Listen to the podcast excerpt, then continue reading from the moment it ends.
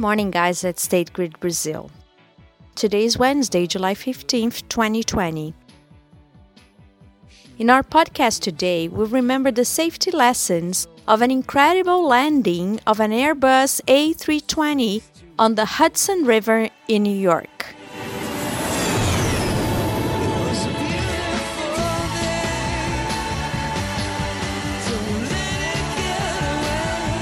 Flight 1549 by U.S. Airways was to fly from New York to Charlotte, North Carolina. Six minutes after taking off, the plane was hit by a flock of birds and lost its engine power. The crew realized that there would be no time to return to the airport, and the pilot decided to guide the aircraft to the Hudson River in New York. The forced landing by American pilot Chesley Sullenberger in the waters of the Hudson River is considered extremely difficult by professionals in the aviation sector. The lack of signs and the moving surface are some of the difficulties. Landing on the water requires a lot of safety. Depending on the angle you enter the water, it is like hitting a concrete wall. There's also a risk that the fuselage will break.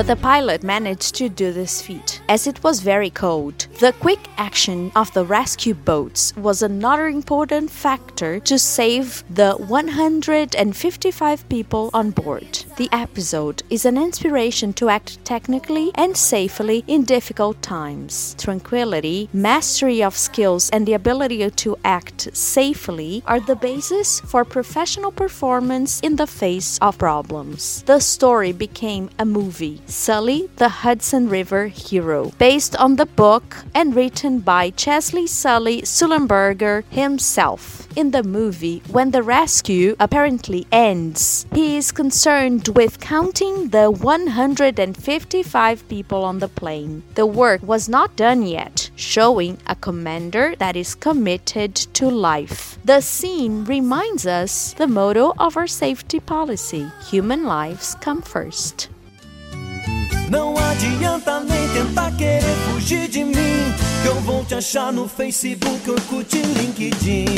Today, it's also Twitter's 14th birthday. Today, social media is being questioned for promoting hate speech and security breaches. Many experts point out that the business model of social media will soon be different. An example of the future of digital economy also takes into account the strength of Chinese platforms. In one of them, WeChat, for example, the user has an e commerce platform and an online payment systems in one place. Digital mobile transactions in China are already 70 times greater than those in the United States.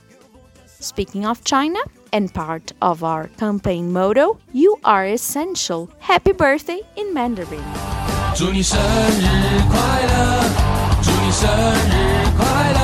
Today, we'll celebrate the birthday of eight colleagues. That's right, eight State Grid employees celebrate their birthdays on July 15th we say happy birthday to David Alves from the Treasury Department, Juliana Guimarães from Engineering, Guo Alessandro from the PM Division, Wesley Ferreira from the Technical and Maintenance Division, and Gabriela Coelho from Budget, all from Rio.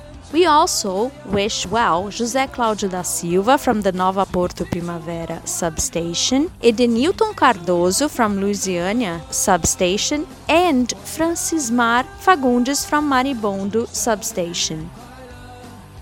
Later, at coffee break, we'll talk about how important it is for our mental health to vent and to talk about how we feel.